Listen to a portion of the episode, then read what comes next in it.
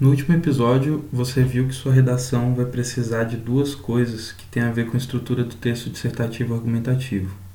Anota aí. 1. Um, exposição de ideias e conceitos. E 2. Defesa de uma tese baseada em argumentos. A gente falou também que esse nome tem a ver com a noção de tipo textual ou sequência textual. É muito comum o gênero textual ser composto por uma combinação de tipos ou sequências. Uma redação do Enem, por exemplo, vai combinar o tipo dissertativo ou expositivo com o tipo argumentativo. Outros gêneros que combinam esses dois tipos são o editorial e o artigo de opinião. Você fez o para casa? Encontrou algum acontecimento sendo analisado por pessoas com diferentes pontos de vista? Reparou nas estratégias argumentativas que os autores utilizam? Mas afinal, o que seriam estratégias argumentativas?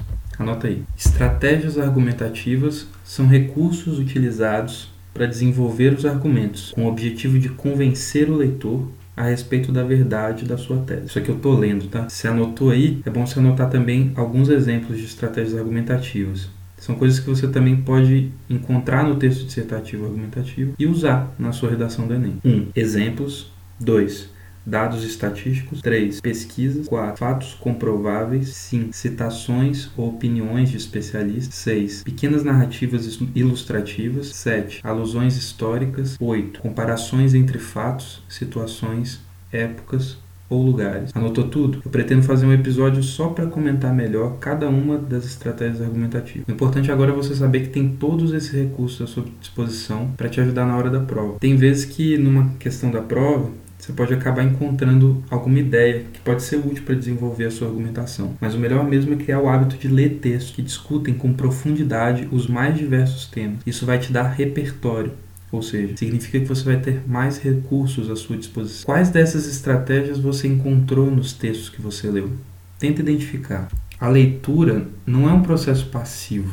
O texto precisa do leitor para construir sentido. Lembra disso. Ler é uma atividade um trabalho, ou seja, o leitor é ativo no processo da leitura. Se você viu algo interessante, anota aí no seu caderno. Tem algum trecho confuso? Anota também. O seu caderno é a sua memória. Quando a gente estuda, parece que sabe alguma coisa, mas daqui a pouco já esquece tudo. Por isso, tenta anotar qualquer dúvida e coisa interessante que você encontrar. Depois, aos poucos, você vai organizando vai te ajudar bastante. Então vamos voltar para o texto dissertativo argumentativo, principalmente a redação do Enem. Os avaliadores vão verificar se você sabe como funciona o texto dissertativo argumentativo, isso é, se você consegue desenvolver o tema e defender a sua tese.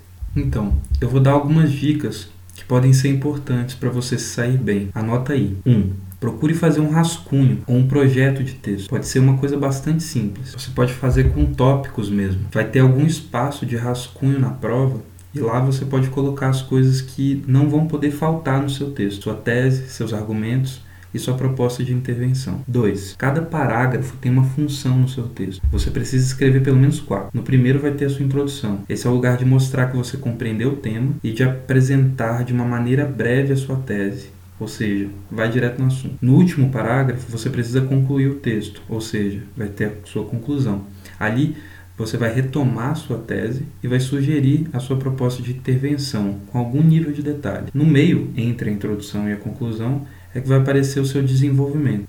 Esse é o lugar ideal para detalhar os seus argumentos, ou seja, expor as ideias e conceitos relacionados com o tema e a sua tese. 3. Argumentação. A argumentação é a parte principal do seu texto ela vai sustentar a sua tese. Por isso, durante a prova, é bom você ir anotando no rascunho todas as ideias que você tem sobre o tema. E depois você tenta organizar para ver qual vai usar e em qual ordem. 4. Cuidado para não fugir do tema. O tema sempre vai aparecer destacado na prova. Minha dica é você sublinhar as palavras-chave que aparecem nele.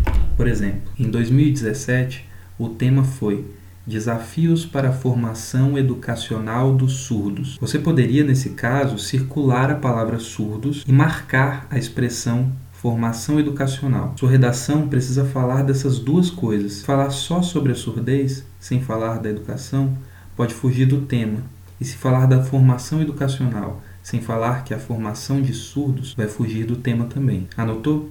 Em outro episódio a gente vai falar da diferença entre assunto tema e tese. Mas por enquanto tenta imaginar o seguinte: assunto é uma coisa mais ampla. Dentro do assunto existem vários temas, que são recortes mais específicos de um determinado assunto. E dentro desse tema existem vários pontos de vista ou perspectivas, que seriam as teses. Por exemplo, Falar sobre educação ou sobre a surdez é uma coisa bastante ampla, mas falar sobre os desafios da formação educacional dos surdos no Brasil é algo muito mais delimitado. Então, aqui você percebe que uma tese não significa ser contra ou a favor de algo, mas é você desenvolver um ponto de vista no seu texto sobre determinado tema. Aqui, por exemplo, você pode falar do tema na perspectiva da legislação em vigor, se está sendo cumprido ou não. Ou você pode falar também sobre as demandas e lutas políticas envolvidas no tema que ainda não viraram lei, mas deveriam. Ou ainda você pode falar de um desafio que tem a ver com o contato entre as comunidades surda